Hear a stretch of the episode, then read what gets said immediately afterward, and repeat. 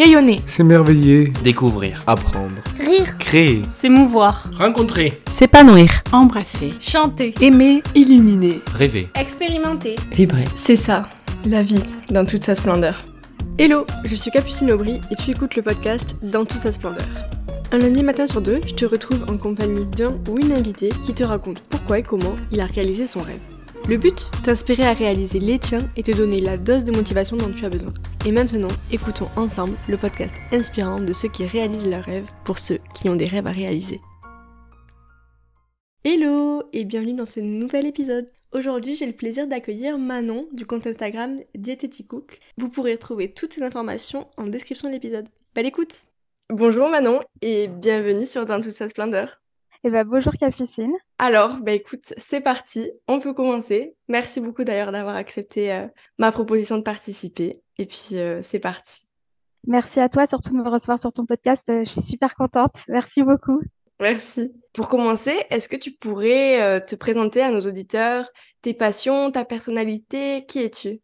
Alors, je m'appelle Manon, euh, je suis euh, diététicienne, euh, donc c'est quelque chose dont on va parler aujourd'hui.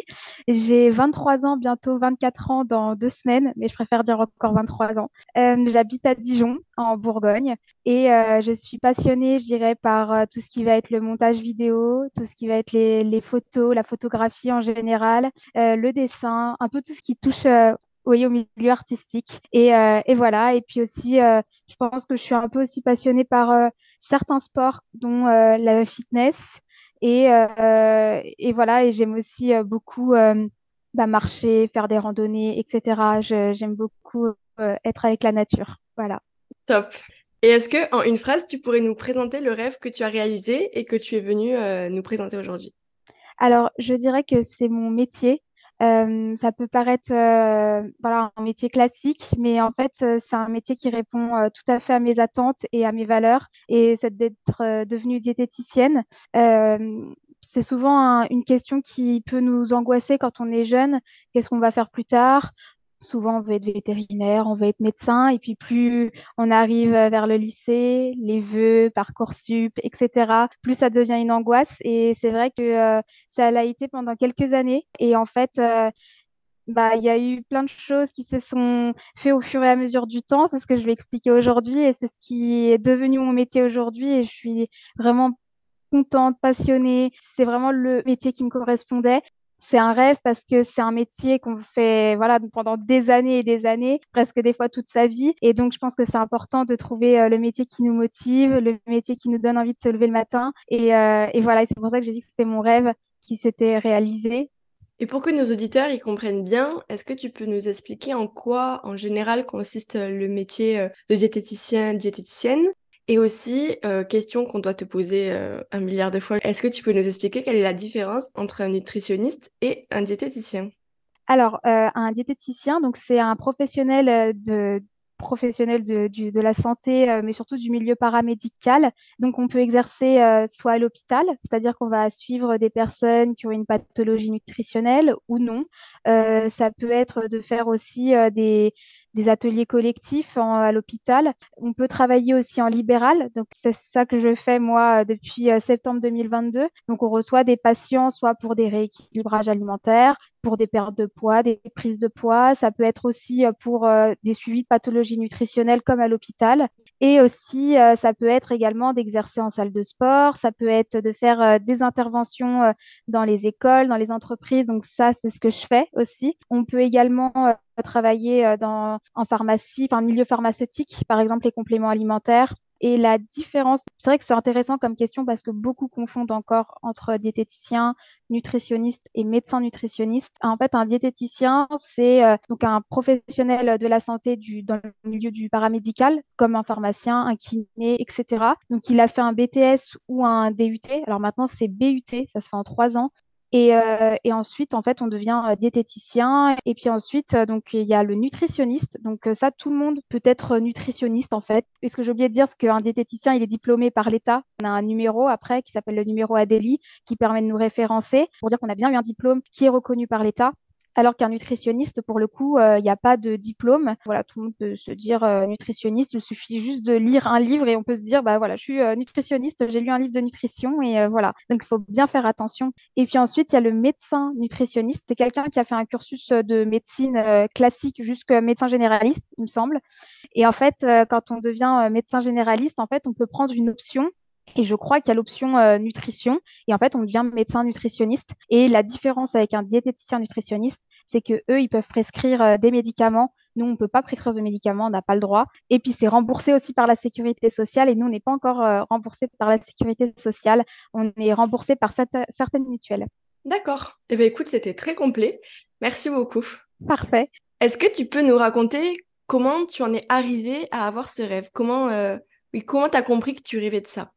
Alors, en fait, euh, ça a commencé en seconde où, euh, en fait, euh, là, la question de qu'est-ce que je vais faire, quel métier me correspondrait, etc.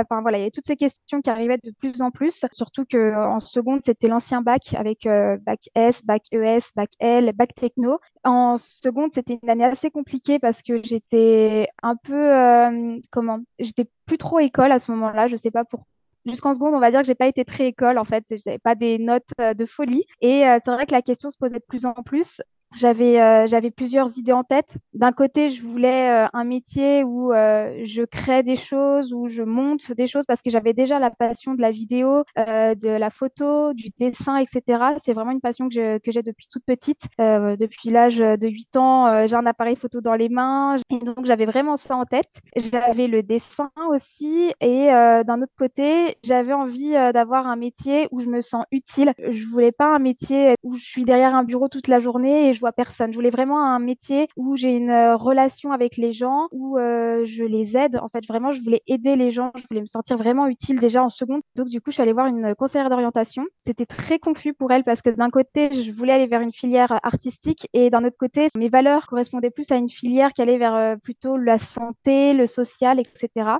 Et au vu de mes notes, du coup, elle ne me voyait pas aller en, bac L. Elle m'a dit plutôt euh, de partir en bac technologique et en ST2S, c'est sanitaire et social. je me suis dit pourquoi pas, on va essayer. Elle m'a dit tu trouveras certainement un métier qui te correspond dans la santé. Et puis euh, également, à côté de ça, euh, ce qui est important à savoir, c'est que l'été de seconde, j'ai commencé en fait sans le savoir un rééquilibrage alimentaire parce que depuis l'âge de 8 ans, j'étais en surpoids. C'est vrai que de l'âge de 8 ans jusqu'à l'âge de 14 ans, c'est pas quelque chose qui m'a dérangé. J'avais mes copines, j'étais pas. Euh, en fait, je me regardais pas vraiment, c'est pas, c'était pas encore trop ça. Et puis, au fur et à mesure où il y a eu les réseaux sociaux, il y a eu euh, les, voilà, le lycée, etc. J'ai commencé à recevoir des remarques un peu violentes sur le, mon poids, mon physique, etc. Et en fait, en seconde, je me suis dit euh, pourquoi pas bah, commencer à rééquilibrer. Enfin, je veux dire, à, c'est même pas rééquilibré parce que j'avais, je connaissais pas du tout ce terme, j'avais aucune connaissance dans la nutrition, euh, je connaissais pas le métier de diététicien, etc. J'ai juste enlevé euh, tout ce qui va être euh, chips, gâteaux, tout ce qui était produit industriel. J'ai commencé à l'enlever de mon alimentation, à manger un peu plus de fruits, tester des fruits, tester des légumes, etc. Et donc, début première, je suis, je suis arrivée en ST2S et aussi, je suis arrivée en ayant perdu un peu de poids. Alors, je m'étais affinée et on me l'a fait remarquer. Et c'est là où on a commencé à me demander euh, comment tu as fait pour euh, perdre du poids, comment tu as fait euh, voilà, pour t'affiner, etc. Et c'est vrai que moi, je n'avais pas remarqué spécialement que j'avais perdu du poids. Et c'est là où j'ai commencé à me sentir pour la première fois de ma vie utile. On me demandait des conseils, on me posait des questions, etc. Du coup, j'ai voulu continuer. Et en fait, en continuant, donc je me suis inspirée d'Internet. Alors, j'aurais pu faire euh, des grosses bêtises avec Internet à l'époque, surtout que c'était encore vraiment euh, le moment où il y avait euh, les régimes, régime cétogène, le jeûne intermittent qui commence à arriver, etc. J'aurais pu faire des bêtises et je sais pas, j'ai dû tomber sur les bonnes personnes, les bons livres. Et en fait, j'ai commencé vraiment à, à me documenter à fond sur la nutrition, l'alimentation c'est pas vraiment une passion, mais vraiment, c'était un, oui, je dirais un nouveau centre d'intérêt, s'intéresser à tout ce qui était autour de la, nutrition. Je me rappelle, je faisais pas mal de smoothies au goûter. Enfin voilà, je... ma mère, pareil, elle testait des recettes avec moi. C'était les recettes Elfie. Enfin voilà, les choses comme ça. Et là, donc, j'ai perdu du poids de plus en plus, mais c'était toujours de façon très saine. Ma mère, elle surveillait. Euh, voilà. Et donc, euh, à la fin de première, en fait, euh, j'avais perdu, je crois, 10 kilos, il me semble. Mais ça s'est fait vraiment petit à petit. voilà. Et en fait, l'entrée de terminale, j'ai reçu de plus en plus de questions, mais comment tu as fait pour perdre du poids? Est-ce que tu peux m'aider, etc. Et je donnais vraiment des conseils qui étaient sains. C'était, bah, il faut déjà boire 2 litres par jour, enlever un peu tout ce qui va être produit industriel. Enfin voilà, ça faut que ça reste du plaisir, mais faut pas qu'il y en ait trop non plus. Et en fait, ma mère, en voyant ça, elle m'a dit Je vais t'emmener voir une diététicienne. Donc, ma mère connaissait le métier. Moi, je ne connaissais pas du tout. Et du coup, on allait voir une diététicienne. Je lui ai posé toutes mes questions sur le métier parce que c'est la première fois que j'entendais ce, métier-là. Et en fait, je suis ressortie de, ce, de cet entretien et j'étais waouh, je veux trop être diététicienne, c'est ça que je veux faire, je veux aider les gens, surtout les enfants. J'avais vraiment envie d'aider les enfants qui étaient en surpoids ou en obésité les aider à perdre du poids. J'avais envie de les aider face au harcèlement aussi, parce que euh, je dis que ça m'a jamais atteint, mais j'en ai quand même, j'ai quand même vécu du harcèlement en sixième par rapport à mon poids, avec les réseaux sociaux, etc., qui était, c'était assez violent, mais je pense que j'étais dans mon monde d'enfant, donc je voyais pas tout et mes parents, eux, me protégeaient assez bien de, de, de tout ça en terminale. Donc, du coup, comme je disais, je suis allée voir une diététicienne. Donc, ça, ça devait être, je crois, début décembre. Les vœux, donc à l'époque, c'était APB. Donc là, on doit faire ses vœux pour euh, les études supérieures. Donc je fais mes, mes vœux. Je demande, je crois, un BTS diététique euh, dans le sud. Euh, je demande le l'IUT à Lyon. Et je crois que je leur demande un BTS aussi diététique ailleurs. Et après, je demande des facs. Et début mars, en fait, une prof, une prof de STSS, donc c'est sanitaire et social, c'est ma matière principale en, en sanitaire et social. Et en gros, euh, elle me propose de faire un, concours. Donc, c'est un concours, en fait, qui est au niveau de, base régionale. Et après, euh, national, c'est le concours général des lycées. Et donc, elle me, avec trois copines, elle nous demande euh, de le faire et elle nous dit bah ça vous voilà ça vous fera un essai pour le bac. C'est juste que c'est une épreuve de bac qui est beaucoup plus longue. c'est une épreuve écrite de cinq heures sur un thème en lien avec la santé et euh, voilà, euh, par rapport au bac, euh, c'est beaucoup plus long, mais ça peut vous entraîner. Donc, vu que je suis avec trois copines, on se motive, on se dit bah, pourquoi pas? Moi, j'étais tellement stressée par rapport au bac. Donc, on le fait.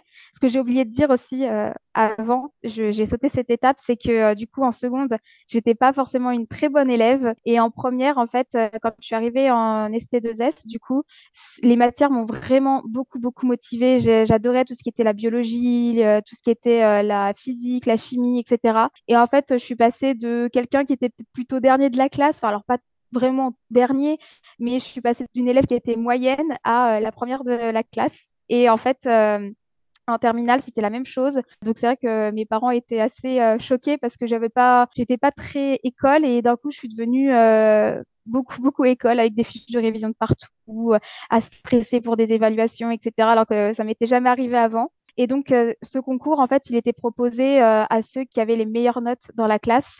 Et donc, c'est pour ça aussi que je voulais le passer parce que j'étais très stressée. Je voulais vraiment mon, mon bac avec mention. J'avais vraiment cet objectif-là dans l'année. Je voulais vraiment rendre fiers mes parents, euh, pouvoir passer euh, à l'IUT, etc. Et donc, on a fait ce concours pour euh, s'entraîner. Et, et, donc, voilà, je l'ai vu vraiment comme un entraînement. Et donc, je passe ce concours au niveau de l'écrit, qui était dans ma région en, Bourgogne. Trois semaines après, ma prof vient vers moi et elle me dit Tu as fini première régionale. il y a un oral maintenant devant certains inspecteurs de l'académie au niveau national. c'est un oral, oui, à Nantes. et donc, il se déroule mi-mai. Est-ce que euh, c'est bon pour toi euh? donc moi, au début, euh, je suis très, très choquée parce que je m'attendais pas à ça. J'en parle à mes parents. Mes parents étaient tellement choqués que mon père ne me croyait pas au début. Donc, il se passe quelques semaines et ma prof insiste, elle insiste beaucoup pour que je fasse ce concours. Mes parents, en fait, ne connaissent pas du tout le concours. Moi, je suis vraiment en mode, mais ça sert à rien, je vais perdre du temps. J'avais un bac, et en plus j'avais le bac d'espagnol qui était euh, juste après ce concours. Donc moi je vois ça vraiment comme un frein, ça va me faire échouer mon bac d'espagnol, etc. Et en fait euh, j'en parle à mon tonton et euh, c'est mon tonton qui insiste et qui connaît le concours et qui dit à mes parents il faut y aller, il faut absolument y aller. Et si vous y allez pas, moi je l'emmènerai. Donc mon père, en lisant un peu plus le concours, etc., du coup, il m'a dit, bah ok, je vais t'emmener et tout à Nantes. Donc, euh, je passe euh, l'oral euh, au mois de mai, pas du tout stressée, alors que je suis quelqu'un qui est très, très stressé. Je révisais mon bac d'espagnol avant de passer l'oral. Donc, j'étais vraiment pas là-dedans. Donc, je le fais. C'était un sujet de la nutrition les jeunes Nantais, je crois, en plus. Donc, un thème avec la nutrition et les enfants. Je le passe. voilà, le concours se passe, etc. On arrive au bac. Je passe le bac. J'ai mes concours APB. Je suis prise nulle part vraiment nulle part parce que pour rentrer à l'IUT, en fait, il fallait avoir un, un bac S. Voilà, les maths sont assez compliquées, la physique, la chimie, la biochimie, c'est un niveau assez élevé. Donc euh, là, je suis, je suis dépitée. En fait, j'ai rien du tout. Si j'avais euh, la fac, une, une fac, je crois, mais qui était euh, pas du tout vers chez moi, vraiment dégoûtée. Je me dis bon bah voilà, j'ai fait tout ça pour rien. Qu'est-ce que je vais faire, etc. donc je pleure, etc. Deux jours après, ma prof m'appelle et elle me dit, elle, elle est vraiment choquée. Elle me dit félicitations Manon, tu vas à la Sorbonne. Donc moi, je ne comprends pas. Je lui dis à la Sorbonne, oui, pourquoi? Voilà, vous êtes trois finalistes au niveau du concours euh, général des lycées et tu es dans les trois finalistes. Donc à ce moment-là, je ne sais pas combien je suis. Et je suis totalement choquée. Elle me dit, voilà, euh, tu vas recevoir euh, ton diplôme du concours le 4 juillet. Si tes parents ne peuvent pas t'emmener à Paris, moi, je t'emmènerai. voilà, tu vas avoir une médaille, tu vas avoir des cadeaux. tu vas passer devant le, le ministre de l'Éducation nationale qui était euh, donc euh, Monsieur Blanquer. Donc euh, du coup voilà, donc moi j'étais vraiment choquée. Je raccroche, je le dis à mes parents. je me rappellerai toujours de la scène. Mes parents, ils étaient en train de manger et ils se sont levés. Ils étaient choqués, vraiment très très choqués. ma mère, elle était émerveillée, etc. Donc on part le 4 juillet donc je reçois euh, la médaille euh, de, je finis deuxième en fait du concours général et puis je reçois une médaille, je reçois des cadeaux, etc. Mais je me rends pas compte en fait de, ce que le concours va m'apporter. Et en fait, ma mère parle avec euh, une personne qui est au rectorat de Dijon et elle lui demande qu'est-ce que je veux faire pour l'année prochaine. Donc ma mère en profite pour dire que je ne suis prise nulle part. Et en fait, grâce à cette personne et grâce à ce concours, en fait, j'ai pu passer en fait euh, à l'IUT. Elle a dit, je vais faire ce que je peux, mais euh, normalement, elle, devrait avoir quelque chose. Donc, ça devait être soit le BTS, soit l'IUT. Et en fait, euh, bah, j'ai réussi à rentrer à l'IUT. Donc, je suis super contente. Je me dis, mais si j'avais pas fait ce concours, bah, je j'aurais certainement pas été diététicienne, j'aurais été certainement en fac de lettres et puis j'aurais passé le concours pour être orthophoniste et voilà. mais j'étais vraiment tellement euh, reconnaissante d'avoir fait ce concours. Je ne m'en rendais pas compte sur le moment. Et après, ma mère m'a tellement dit, mais tu te rends pas compte de ce que ce concours t'a apporté, de, de t'entraîner, puis d'y aller sans stress, etc. Donc, euh, donc voilà. Euh, moi, je trouve ça fou comme un petit élément qui était un peu inattendu, puisqu'au début, tu hésitais vraiment à, à passer ce concours, peut avoir un impact aussi grand sur ta vie. Qu'est-ce que tu retiens du coup de, de, cette participation à ce concours et, et de l'impact que ça a eu derrière sur euh, ta, ta, ton entrée à l'IUT Depuis ce concours, je me dis que quand une, opportunité se propose à moi, il faut pas refuser. Quand on me propose quelque chose, je me dis c'est pas par hasard si on me le propose, c'est que même si ça va être négatif après, peut-être que ça va m'apprendre quelque chose justement. Parce que pour moi, il n'y a pas d'échec, c'est vraiment euh, des leçons. Et euh, du coup, je me dis à chaque fois, vaut mieux accepter, on ne sait jamais justement on ne sait jamais ce que ça peut t'apporter. Alors bien évidemment, euh, si c'est des, demandes euh, bizarres ou des demandes où je me dis mais je me sens pas bien, enfin je me sens pas de le faire, etc. Bien évidemment, je vais refuser. Mais quand c'est des voilà des opportunités où je me dis ça va me sortir de ma zone de confort, ça va peut-être m'apporter quelque chose et même si ça m'apporte pas, bah, peut-être que ça va m'apporter quelque chose après, on sait jamais. Et euh, c'est vrai que suite à ça, je me suis dit, mais euh, si j'avais refusé, je pense que soit j'aurais fait une année dans le vent après, soit euh, bah, du coup, mon parcours, il aurait pris tout un autre sens et je ne sais pas si je me serais retrouvée en tant qu'orthophoniste. Donc, c'est vrai que franchement, euh, depuis ce concours, je suis vraiment reconnaissante de l'avoir fait. Je suis reconnaissante que ma prof euh, mais euh, autant et autant insisté parce que je suis même allée en salle des profs avec plein d'autres profs qui me disaient mais il faut que tu le fasses ce concours. Et moi, je comprenais pas l'importance de ce concours. J'étais vraiment en mode mais je veux passer mon bac et c'est tout. Je ne sais pas ce que c'est ce concours. personne peut m'emmener. Mes parents, ils, ils, connaissent pas du tout. Alors après, bien évidemment, il faut se renseigner quand on nous propose quelque chose, que ce soit euh, de venir à un événement ou, je sais pas, de rencontrer quelqu'un, etc., euh, pour un entretien professionnel. Il faut toujours se renseigner, mais heureusement que du coup, j'en ai parlé à d'autres personnes dans mon entourage qui connaissaient du coup ce concours parce que du coup, je pense que je l'aurais jamais euh, passé, quoi. Franchement. Et, et, cette prof, j'ai tellement été reconnaissante que du coup, je lui parle toujours alors que ça fait presque huit ans est-ce que tu as une idée de combien de participants il y avait euh, sur ce concours dans, ton, dans ta catégorie Je sais pas comment on peut appeler ça? Alors en fait, euh, je sais que le concours, il est proposé. Euh, alors ce que j'ai oublié de dire, c'est que ce concours, en fait, il n'est pas proposé qu'au bac SC2S, c'est qu'il est proposé à chaque. alors anciennement, du coup, c'était bac S, bac ES, bac L. C'est proposé à chaque classe où je crois que c'est les trois ou quatre premiers de la classe qui, à qui c'est proposé par matière. Euh, donc, je ne sais pas combien ça représentait. Quand je l'ai passé déjà donc à Mâcon, donc c'est en Bourgogne, le premier euh, concours à l'écrit, on était déjà beaucoup. C'était vraiment une, une grande salle qui était remplie. Et après, euh, à Nantes aussi, il y en avait beaucoup. On devait être, je crois qu'on était 20 à passer l'oral. Et on venait de toute académie confondue. voilà, je m'étais même fait une copine alors que c'était juste un jour de Toulouse. Donc voilà. Et donc, euh, ensuite, une fois que tu as été prise euh, à l'IUT, comment ça s'est passé? Est-ce qu'il y a eu des moments difficiles? Et comment t'en es arrivée du coup à devenir euh, diététicienne? Alors, la première année d'IUT, elle était extrêmement dure parce qu'on n'était que deux ST2S parmi plein de personnes qui venaient du bac scientifique. Donc, c'était un peu compliqué. Je crois qu'on a pris dix jours avant la rentrée c'est comme euh, des cours préparatoires en fait. Et les profs nous ont beaucoup démotivés à ce moment-là en disant qu'on ne tiendrait pas jusqu'à novembre, etc. Donc euh, moi, ça m'a permis de me rapprocher de cette, euh, de cette fille qui était en ST2S mais à Lyon du coup. Et on s'est demandé comment on allait faire. Donc on était assez inquiète, etc. Et c'était très, très dur, surtout le premier semestre. Euh, beaucoup de maths. Alors, moi qui venais pas d'un bac S, en plus, euh, ST2S, c'est pas très poussé, les maths. Donc, euh, franchement, euh, c'était très compliqué. On n'avait pas l'impression d'être aidé par les profs parce que justement, on venait d'un bac ST2S. Donc, bon, je pense qu'ils devaient s'attendre à qu'on voilà, qu'on parte de, de l'UT carrément. Et donc j'ai tenu, j'ai voulu beaucoup de fois partir, vraiment. Mes parents, ils étaient tout le temps en train de me dire reste, vois comment ça se passe les partiels et après on verra. Euh, mais au moins teste cette année, euh, voilà, donne tout ce que tu peux. Donc euh, très très compliqué. Je suis jamais sortie pratiquement la première année euh, tellement c'était compliqué, beaucoup de pleurs, de stress. Je crois que j'ai développé de l'acné euh, sévère, j'ai développé de l'eczéma, j'en avais plein le visage, plus de l'acné, etc. Enfin j'ai été vraiment dans un état de stress.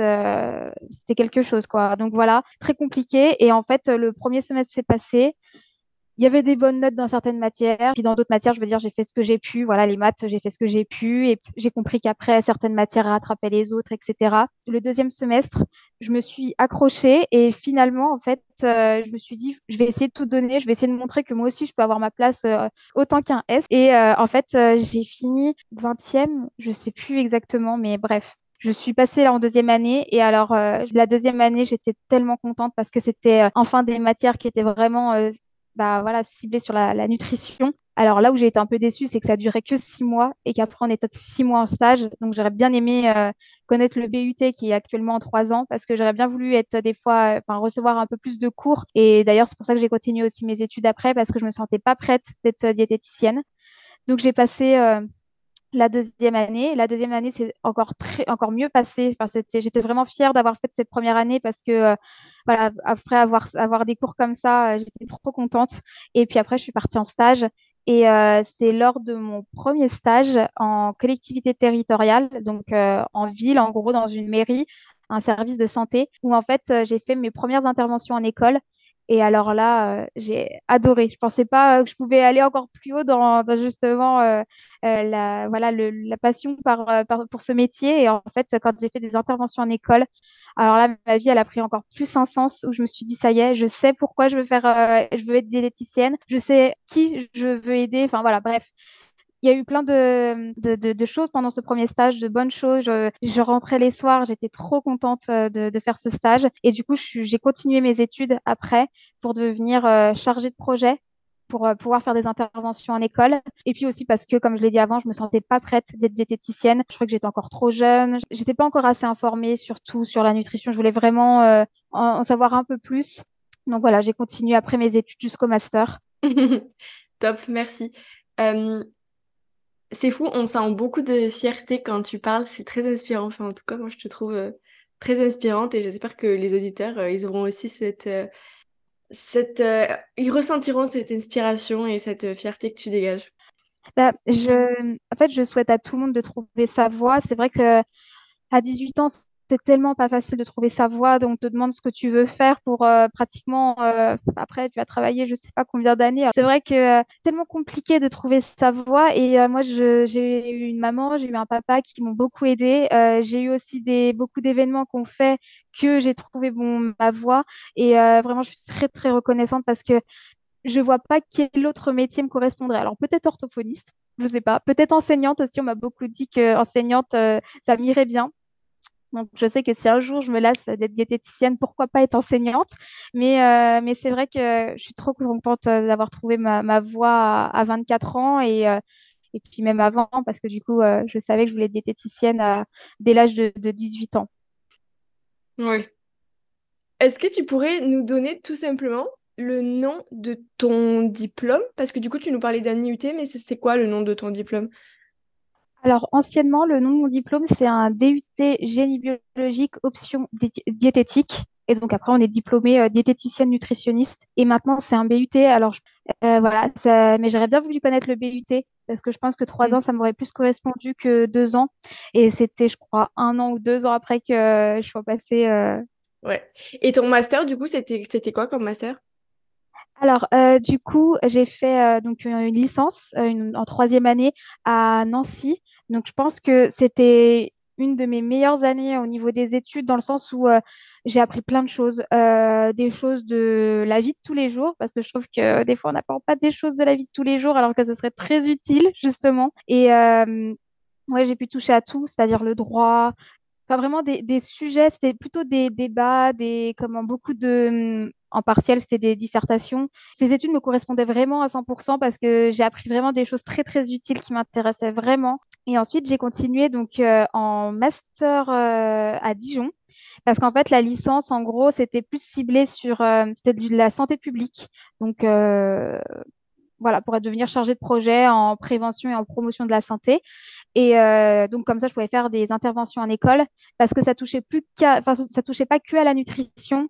C'est vraiment, on fait des interventions sur tous les sujets de, de la santé, c'est-à-dire euh, les, l'hygiène bucco-dentaire, euh, par exemple, euh, la prévention par rapport au tabac, par rapport euh, aux relations sexuelles, etc. Ça touche vraiment à tout. C'était super intéressant. C'est tombé pendant l'année de Covid, donc j'ai pas pu faire de stage là-dedans. Enfin, j'ai commencé un stage et je l'ai vite fini à cause du Covid.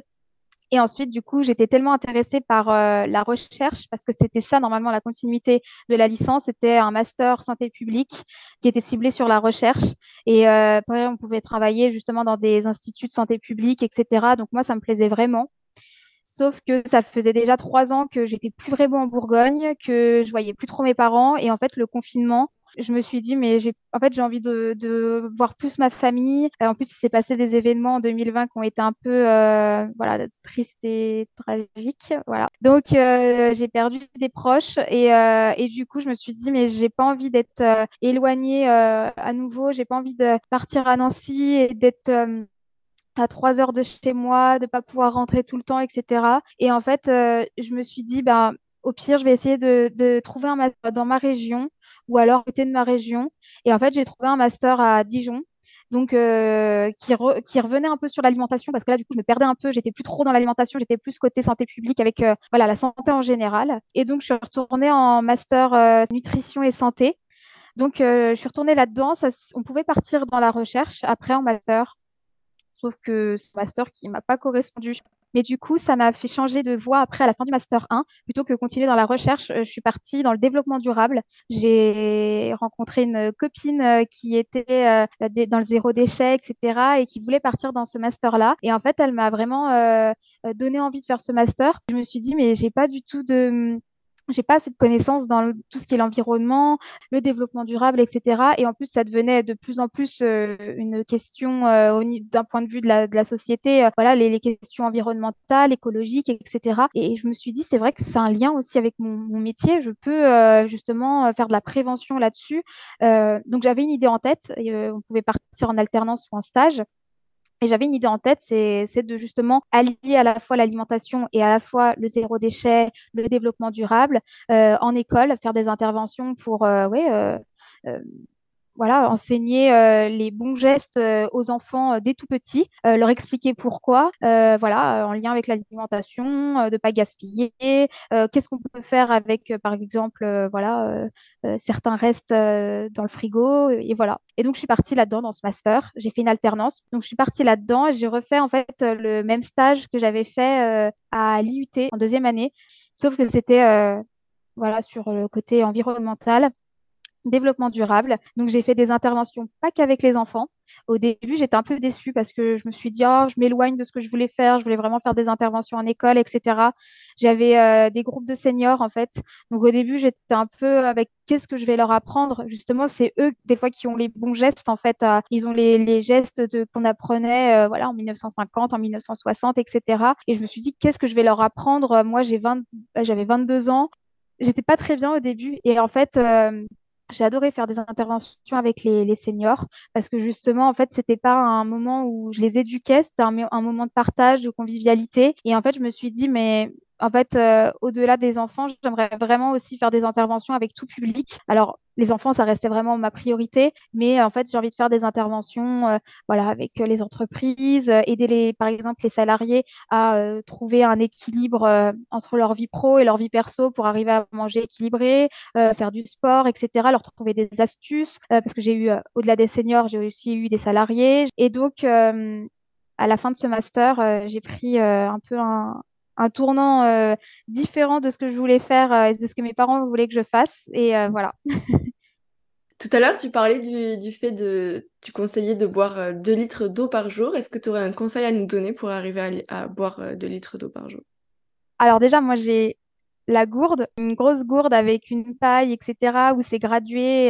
et voilà, je prends une gourde de soit 2 litres, soit 3 litres. Donc, je conseille de, voilà, si on a du mal à boire dans des verres d'eau classiques, de peut-être essayer le côté euh, comment prendre une gourde ou prendre un verre. Des fois, ça peut être des verres euh, Starbucks. Moi, je sais que ça motive certaines patientes. Pour avoir le côté peut-être esthétique ou ludique qui motive du coup peut-être à boire plus. Ça peut être également, euh, moi, ce que je conseille aussi, c'est une application qui rappelle en fait de boire toutes les heures. Donc c'est comme une petite alarme, mais c'est plus discret qu'une alarme le, comme le matin le réveil quoi.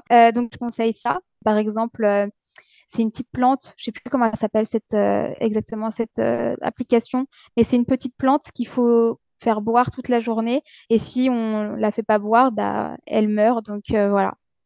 Après, je conseille aussi de boire par exemple, de la tisane, du thé. Alors ça, ça peut être plus facilement en hiver, mais, ou alors du thé glacé en été, du café glacé. Donc voilà, ça peut être aussi de boire par exemple des smoothies si vraiment on a du mal avec l'eau pur et dur. Également de manger des aliments qui vont être riches en eau, donc comme les, légumes, les fruits et légumes, le concombre, la tomate, les fraises, etc. Ça complète l'hydratation en même temps. Merci beaucoup. De rien. Je mettrai euh, l'application euh, dans la description de l'épisode du coup. Quelle est la chose dont tu es la plus fière aujourd'hui? Waouh, c'est dur. Je pense que c'est de m'être écoutée en fin de master et de pas avoir pris euh, le parcours que je devais prendre en fait et d'avoir choisi qui me rendrait heureuse plutôt que, euh, disons, la stabilité, le salaire euh, qui arrive tous les mois, qui est fixe, peut-être voilà le fait de monter en échelon au fur et à mesure des années, etc. Je pense que c'est de c'est ça, c'est ça parce que j'ai trouvé j'ai trouvé ma, ma voie cette année quoi. Moi, je sais que maintenant, tu as réussi à joindre les deux bouts entre le côté soin que tu fais par la diététique et le côté artistique. Euh, et comment euh, comment t'en es arrivé à, à joindre ces deux passions dans ton métier aujourd'hui? Alors en fait, euh, en gros, euh, je vais reprendre euh, un peu ce que je disais juste avant, c'est que euh, en fait, donc je faisais des interventions en alternance. J'étais prise à la fin de mon alternance. Il y avait un, poste qui s'ouvrait pour moi, et au début, j'étais super contente, c'est ce que je voulais faire, etc. Et plus je m'écoutais, plus je me disais, mais réfléchis parce que est-ce que c'est vraiment ça que tu veux faire? En fait, j'avais l'impression que si je disais oui, après, j'allais être emprisonnée dans un ouais, dans, dans la, la, la routine, métro, boulot, dodo. Ce qu'il faut savoir, c'est que aussi, mon alternance n'était pas à côté de chez moi. Euh, je prenais le train tous les matins, donc il y avait entre 40 et une heure en fonction des, des retards. Donc en fait, je me suis dit, est-ce que c'est vraiment ça que tu veux faire? Te lever à 6 heures tous les matins, rentrer tous les soirs à 19 heures, voilà, ne pas avoir euh, vraiment de vie sociale parce que du coup, en fait, la vie sociale, tu l'as que les week-ends. Est-ce que tu vas pas t'enfermer dans un, dans quelque chose? Parce qu'en 2019, à la fin de mon DUT, j'ai créé mon compte Instagram suite aussi à une rupture amoureuse. Et euh, je me suis dit, bah, c'est parti, je vais créer mon compte Instagram autour de la cuisine, autour des recettes, parce qu'à l'UT, il y avait des cours de cuisine. Et euh, je me suis dit, bah, c'est parti, euh, je vais créer mon Instagram, je vais poster mes recettes comme ça. Et en fait, en 2020, avec le confinement, là, j'ai été encore plus active. comme, je pense comme beaucoup de personnes qui avaient créé leur compte Instagram, soit juste avant le confinement, soit pendant le confinement. Il y avait que ça à faire. Donc, du coup, je partageais mes séances de sport, je partageais mes recettes, etc. Et en fait, j'ai trouvé à nouveau une passion, ma passion pour le montage, ma passion pour la photographie, ma passion pour la vidéo, qui était là depuis que j'étais petite. Et elle est revenue à ce moment-là. Et en fait, vraiment, j'ai trouvé une je sais pas, c'est un peu bizarre, mais une, passion pour Instagram, vraiment. Euh, après, j'avais ma routine. Je me disais le dimanche soir, je mets mon post. Après, le mercredi soir, je mets mon post. Et d'ailleurs, c'est un peu des jours qui sont restés euh, depuis 2020. Et en fait, après, j'ai pris ça comme si c'était un peu euh, un peu euh, un devoir que je rendais en fait euh, comme à l'école. Euh, le dimanche soir, il faut que j'ai mis mon poste, même que je des fois je stressais, je me disais mais j'aurais jamais le temps de le mettre à l'heure, etc. Et vraiment après j'ai eu voilà j'ai eu ce partage avec bah, des abonnés. je me suis dit mais c'est trop cool, je partage ma vie, on me répond, il y a des échanges. Je me suis fait des copines grâce à Instagram. et en fait en 2021, donc après les trois, quatre confinements, j'ai un peu lâché Instagram. Et en fait, euh, c'est quand j'ai rencontré donc, mon copain, quand il a vu mon Instagram, il m'a dit mais il est incroyable ton Instagram, mais c'est trop bien ce que tu fais. J'avais un peu honte au début, je me suis dit ah bon, euh, parce que bon, je partage un peu, euh, c'est un peu comme mon journal intime, donc j'avais un peu honte au début de le montrer. Et en fait, il m'a motivée. Il m'a dit mais c'est trop bien, faut que tu continues. Et en fait, j'ai retrouvé ma passion pour Instagram. Et alors l'année dernière, avec l'alternance, enfin la fin de l'alternance, entre la fin de l'alternance et la, le mémoire, en fait, je me suis euh, motivée à du coup euh, euh, bah, reprendre mon Instagram de façon un peu plus professionnelle, en achetant des fonds photos, en ayant, voilà, en, investissant dans un iPhone avec une meilleure qualité, des lumières, etc. Et en fait, là, mon nombre d'abonnés a commencé à monter, et c'est là où je me suis dit, il y a un truc à faire, il y a un truc à faire entre Instagram, le fait que j'avais envie d'être diététicienne euh, à mon compte et pouvoir faire des interventions en école, pouvoir continuer à créer, du coup, euh, voilà, créer. Euh, bah, retrouver en fait le côté artistique du coup en créant par exemple des ateliers sur les cinq sens avec les, maternelles beaucoup je suis beaucoup créative avec les maternelles. Il y avait plein de choses comme ça. Et en fait c'est pour ça que j'ai lâché après mon alternance j'ai lâché en fait oui mon, alternance enfin mon alternance le, le poste qui m'offrait et là, mes parents n'ont pas compris. Personne dans mon entourage a compris. Après mon master, euh, j'ai dit, bah, je vais être diététicienne en libéral, je vais faire des interventions en école et à côté, euh, je vais voir ce qu'Instagram ça peut donner. Euh, voilà. Et voilà comment j'ai retrouvé. Du coup, je me suis éloignée de la question, mais c'était pour expliquer comment je repris le côté artistique que, j'aimais en seconde et le côté santé, le côté se sentir utile, pouvoir aider des gens. et j'ai allié tout ça dans mon métier. C'est pour ça que du coup, je pense que c'est vraiment mon métier de rêve aujourd'hui parce que j'ai allié mes, bah, voilà, mes valeurs euh, dans un seul métier. Ouais, c'est vrai que quand on connaît ton parcours et quand tu le racontes, on sent que ce métier te, te va parfaitement, quoi. Enfin, que vraiment, tu as bien euh, choisi euh, ta voie, quoi. non, mais c'est vrai que on s'en rend pas compte parce que, voilà, aussi ce que j'ai oublié de dire, c'est que ça faisait cinq ans que j'avais la tête dans le guidon, que je prenais pas le temps de réfléchir, etc. Et j'ai dit à la fin de l'alternance à mes parents, euh, je sais que je vais refuser euh, peut-être quelque chose qui m'aurait assuré la stabilité, euh, qui m'aurait peut-être permis de voilà de d'évoluer, mais en fait ça faisait cinq ans que j'avais pas pris le temps de réfléchir vraiment à ce que je voulais faire, qu'est-ce que qu'est-ce qu'est-ce qui m'animait parce que peut-être que ça avait changé entre l'âge de 16 ans et après l'âge de 22 23 ans. Et en fait, je leur ai dit, laissez-moi un an, même si ça marche pas, bah, ça m'aura peut-être appris certaines choses, etc. Mais laissez-moi un an pour euh, voilà développer euh, le côté euh, diététicienne en libéral. Alors, au-delà d'être diététicienne en libéral, je suis auto-entrepreneur, donc c'est vrai qu'il n'y a pas forcément la stabilité. Il y a des mois où, l'argent rentre et au début, il y a des fois où l'argent ne rentre pas du tout. Donc, moi qui suis une grande stressée de la vie, ça peut être justement ouais, un, métier qui peut être stressant parce qu'au-delà d'être diététicienne, c'est d'être auto-entrepreneur. Et puis, depuis peu, du coup, je suis aussi créatrice de contenu food. Donc, pareil, Instagram, on ne sait pas du tout l'avenir d'Instagram. C'est flou. Donc, euh, c'est vrai que là aussi, ça assure pas une stabilité. Mais je me dis que maintenant, voilà, j'ai trois diplômes. Je sais que euh, je pourrais retrouver un, alors pas, je dis pas facilement un travail, mais je sais que voilà, j'ai quand même trois diplômes au cas où. J'ai quand même été diététicienne en libéral, donc euh, j'ai l'expérience de peut-être, j'aurais peut-être l'expérience de un ou deux ans là-dedans, si jamais ça marche pas. Et, et voilà. Donc, ouais, c'est vrai que je suis contente d'avoir pu trouver ma voie et encore plus l'année dernière, du coup. J'aimerais bien juste bien comprendre en quoi ça consiste tes interventions dans les écoles. Comment est-ce que les écoles viennent vers toi? Ou est-ce que c'est toi qui, qui vas vers les écoles? Est-ce que c'est les collectivités territoriales? Enfin voilà, comment ça fonctionne ce lien-là et en quoi et en quoi ça consiste ton, tes interventions? Alors, en fait, euh, les interventions, donc c'est moi en général qui contacte les écoles. Euh, donc, en fait, j'interviens comme un, intervenant. Souvent, les écoles ont un budget. Euh, voilà, des fois, c'est le budget pour le musée, des fois, c'est le budget pour des sorties qui vont être en dehors de la région, etc. Et donc, je contacte les écoles. J'ai un document qui explique un peu toutes les interventions que je peux faire. Donc, je fais des interventions de la maternelle, donc de la petite section jusqu'au lycée. J'ai pas trop encore fait de lycée, j'ai fait que les secondes euh, cette année. À chaque euh, disons, euh, niveau scolaire, il y a des interventions différentes euh, qui vont être en lien avec le programme scolaire, bien évidemment. Avant chaque intervention, les enseignants choisissent l'intervention qu'ils aimeraient en fonction du programme, en fonction du niveau de la classe. Et puis ensuite, on voit qu'est-ce qu'on peut faire, qu'est-ce qu'on peut mettre en place, etc. Des fois, euh, moi, ce que j'aime bien mettre en place, c'est les ateliers cuisine, parce que je trouve que c'est un moment de partage. ça permet des fois au, au maternel et aux élémentaires en fait de goûter des aliments, généralement des fruits et des légumes qu'ils n'oseraient pas goûter euh, avec leurs parents, avec leur famille, etc voilà, il y a des fois, il n'y a pas du tout d'atelier cuisine parce qu'il y a trop de personnes, euh, pas trop d'élèves allergiques.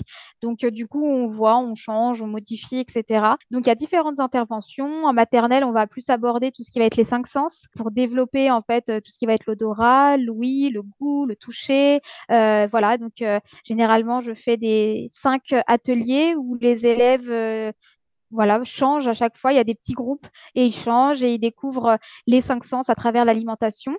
souvent, les, enfants ont peur de tout ce qui va être nouveau à goûter, euh, etc. Donc, on essaye de, leur permettre de ne plus avoir peur de goûter, d'apprendre à, voilà, à toucher, à manger des fois moins vite parce qu'il y a des enfants aussi qui mangent très, très vite. Euh, voilà. Donc, euh, donc il y a ça. Ensuite, euh, au niveau des élémentaires, ça va être à peu près la même chose, les cinq sens, mais plus on arrive vers euh, l'âge de 8, 9, 10 ans, plus on va aborder tout ce qui va être la digestion, le petit déjeuner équilibré, parce que dans, certains, certaines écoles, et notamment dans certains quartiers prioritaires, les, enseignants demandent beaucoup qu'on intervienne sur le petit déjeuner équilibré, parce que les enfants ont faim le matin, ils sont déconcentrés, ils finissent à l'infirmerie, etc. Donc, je pense que c'est l'intervention je fais le plus en élémentaire. Collège, ça va être la même chose. Euh, sixième, cinquième, ça va être la même chose. C'est le plus souvent, c'est sur le petit déjeuner. Quatrième, troisième, ça va être euh, voilà sur euh, plus le côté environnemental qui va arriver. Ça va plus être le petit déjeuner équilibré et zéro déchet, la collation équilibrée et zéro déchet, le vrac, etc. Enfin. Et le lycée, le lycée, ça va plus être des débats la prévention par rapport aux réseaux sociaux. Moi, je, ça me tient à cœur de faire ça. Les troisième, quatrième, c'est ce que j'aimerais faire aussi sur le harcèlement scolaire parce que ça me tient vraiment à cœur parce que je l'ai vécu et que euh, voilà, c'est vraiment quelque chose qui me tient à cœur et de prévenir, euh, faire de la prévention sur les réseaux sociaux par rapport à ce qu'on entend, les régimes, le jeûne, les secondes, c'est très très intéressant parce qu'ils ont beaucoup de choses à dire face aux réseaux sociaux, euh, des fois, il y a des jeunes aussi dans certaines classes qui ont des troubles du comportement alimentaire parce que c'est de plus en plus jeune, euh, les troubles du comportement alimentaire. Et donc, euh, voilà, il y a des, il y a beaucoup, beaucoup de, de, discussions à l'âge de, 16 ans. J'ai fait que les secondes pour l'instant. J'ai pas encore fait première et terminale et je pense que ça serait le prochain niveau que j'aimerais faire parce qu'il y a beaucoup de choses à faire aussi avec ce niveau-là. voilà. Mmh. Non, mais vraiment, je trouve que ça, je comprends pourquoi ça te plaît. Enfin, ça a l'air passionnant et à la fois très diversifié, donc euh, tu dois vraiment pas t'ennuyer, quoi. Non, non. Même euh, les maternelles élémentaires, c'est des classes que je fais très très souvent. Mais euh, entre chaque intervention, je change, je modifie je vais euh, euh, du coup avec l'argent euh, que j'ai en fait grâce aux écoles, après bah, je vais investir en fait dans du matériel de meilleure qualité. Au début, c'est vrai que j'ai fait avec tout ce que je pouvais trouver chez moi. Donc par exemple, j'ai pris les aliments qu'on retrouve dans les dinettes, de ce que ce qui me restait de quand j'étais petite. J'ai pris des livres pour les maternelles parce que j'aime bien faire de la lecture aussi avec les, les petites sections, la lecture ou des comptines, etc. J'ai repris ce qu'il y avait dans mes livres quand j'étais petite. Puis petit à petit, j'ai pu investir un peu plus dans du matériel de qualité. Donc, ouais, c'est vrai que je change aussi, j'essaye de que ça se ressemble pas, que ça évolue, etc. Ouais. Qu'est-ce que tu dirais à la Manon de seconde qui était un peu perdue et qui subissait les remarques des autres? Euh, Je lui dirais déjà de s'affirmer. Alors actuellement, c'est presque, presque, ça arrive presque que j'arrive à m'affirmer.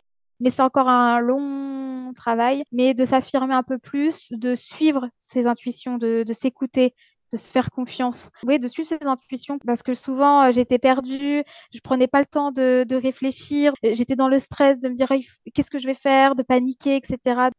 En fait, moi, c'est vraiment un de mes, mantra que tout arrive pour une raison et c'est pas des échecs, c'est des leçons que si par exemple j'ai été euh, refusée quelque part ou si quelque chose se passe mal, c'est peut-être pour une bonne raison, peut-être parce que c'est pour m'apprendre quelque chose pour plus tard, peut-être pour, euh, pour me dire ouais, c'est peut-être pas le bon endroit, c'est peut-être pas le bon moment, faut peut-être pas aller par là et de s'écouter. Ça que je lui dirais. Ouais. Par rapport aux autres, euh, disons que en seconde c'était compliqué parce que bah du coup physiquement, j'ai pas mal euh, changé du coup parce que je suis quand même passée de, je faisais presque 70 kilos à quand je suis arrivée à l'IUT, j'en faisais euh, entre 48 et 50.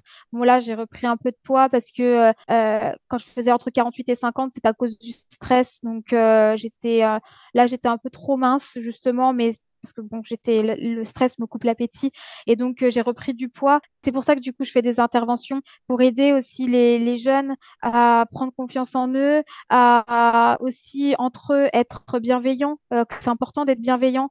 Souvent à l'âge de 16 ans, c'est très compliqué, c'est très difficile. Les enfants sont durs entre eux, donc euh, ouais. Quel serait ton conseil à une personne qui a un rêve mais qui ne passe pas le cap de la réalisation? Moi, je dirais que déjà, il faut se poser et se peut-être écrire euh, son rêve, euh, qu'est-ce que ça serait mon rêve, de le détailler, etc. Et voir effectivement qu'est-ce qui est possible et qu'est-ce qui serait pas possible. Et les choses qui sont pas possibles, pourquoi elles ne sont pas possibles? Pourquoi? Parce que euh, est-ce que tu as peur de sortir de ta zone de confort? Est-ce que c'est parce qu'il faut des moyens financiers qui te permettront pas de, de, le réaliser tout de suite, etc. De se poser et de se demander quoi ça serait pas réalisable en fait. Moi, je pense qu'il faut sortir de sa zone de confort. Sinon, euh, moi, je trouve que rien n'arrive, en fait, justement. Et, mm. il faut sortir de sa zone de confort. Des fois, il faut se prendre des baffes euh, dans la gueule. il faut se prendre. Franchement, il faut parce que c'est ça qui nous permet de grandir, c'est ça qui nous permet d'évoluer. Même encore cette année, moi, je veux dire, mon, mon rêve, c'est pas un voilà, c'est comment dire, c'est pas que du positif. Il y a eu beaucoup de choses négatives et il y en a encore aujourd'hui. Il m'est arrivé encore euh, des, choses euh, reloues euh, il y a un mois qui m'ont vraiment mis mal. Pour dire que le rêve, il est pas, c'est pas, il n'y a pas que du positif. Justement, il y a des moments de haut, il y a des moments de bas. les moments de bas, ça permet de prendre du recul, de se questionner, d'en parler avec les autres, de communiquer, etc et puis de sortir de sa zone de confort. Il y a eu plein d'événements cette année où j'ai dû sortir de ma zone de confort. Euh, quelque chose que je faisais jamais, c'était de, de, contacter euh, des, des, des, professionnels par mail ou surtout par téléphone. J'avais un peu une phobie du téléphone, d'appeler des gens, etc. Et en fait, cette année, j'ai dû me bouger les fesses pour appeler des gens. Euh, et en fait, au final, bah, tant pis, je me prends un nom, je me prends un nom. c'est comme ça. Peut-être qu'il fallait pas que j'y aille, etc.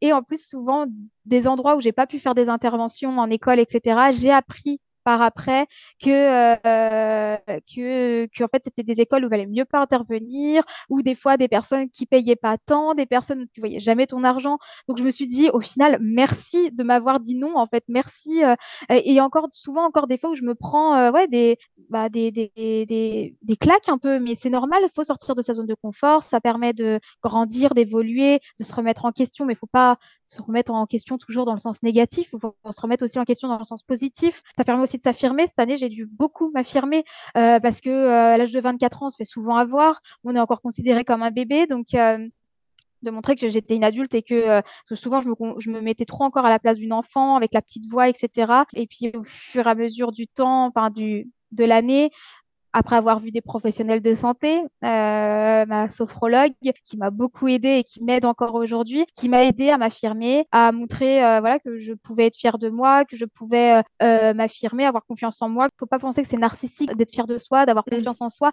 Justement, ça permet des fois d'obtenir des, des opportunités. Bref. Eh bien, écoute, on en arrive du coup aux deux dernières questions. la première, tu l'as préparée normalement. quel rêve réalisé aimerais-tu que j'aborde dans un prochain épisode? Je pense que j'aimerais bien, euh, parce que moi, c'est des choses que j'aimerais bien retrouver dans les podcasts. Pareil, un parcours de vie qui est un peu atypique ou un métier un peu atypique, quelqu'un qui euh, a fait un métier qui était complètement différent de son parcours scolaire et euh, peut-être quelqu'un qui a plus d'expérience que moi, parce que moi, j'ai que un an d'expérience dans le milieu de l'auto-entrepreneuriat, mais quelqu'un qui a plus d'expérience dans, dans, son métier, peut-être euh, voilà, qui a eu peut-être aussi des années où ça allait pas du tout, où il a failli arrêter, etc., où il y a eu beaucoup de, de bas. Ok, merci beaucoup. Et eh ben, je note ça. Et si quelqu'un se retrouve dans ce profil, ben, n'hésitez pas à me contacter. À me contacter. ça pourrait être très intéressant d'en discuter ensemble. Et pour finir, qu'est-ce que c'est pour toi de vivre la vie dans toute sa splendeur?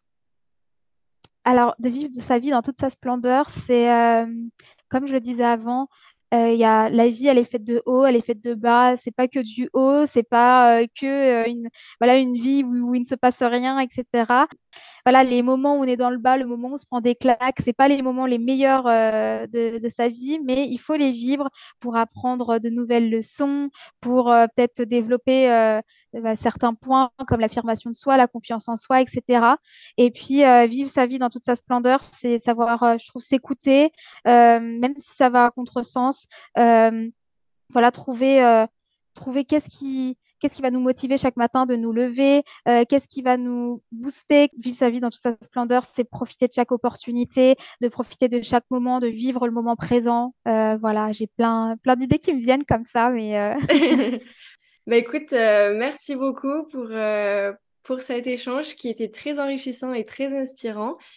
j'ai vraiment passé un très bon moment avec toi et vraiment, je te remercie encore. Bah, merci beaucoup de m'avoir reçu. C'est mon premier podcast du coup et je suis très très contente. C'est, euh, je suis vraiment très contente que tu m'aies que tu m'aies appelé et que tu m'aies demandé de participer à ce podcast. Et j'espère que ça sera pas trop confus ce que j'ai dit, mais euh, voilà, c'est mon premier podcast donc. Euh, mais, merci beaucoup, c'était super. La question était super et, et le, le, thème de ton podcast est vraiment top. Hein. Merci beaucoup. ça me touche beaucoup. Je te remercie d'avoir écouté l'épisode en entier. Partage-le à la personne qui a besoin d'inspiration pour se lancer. Et surtout, n'oublie pas de t'abonner au podcast et de le noter avec 5 étoiles. C'est un tout petit geste pour toi, mais qui représente beaucoup. Je compte sur toi. Et si tu veux suivre les backstage et être informé des épisodes, rendez-vous sur Instagram, at Splendor Podcast. Je te dis belle semaine et surtout, avance vers tes rêves. Bye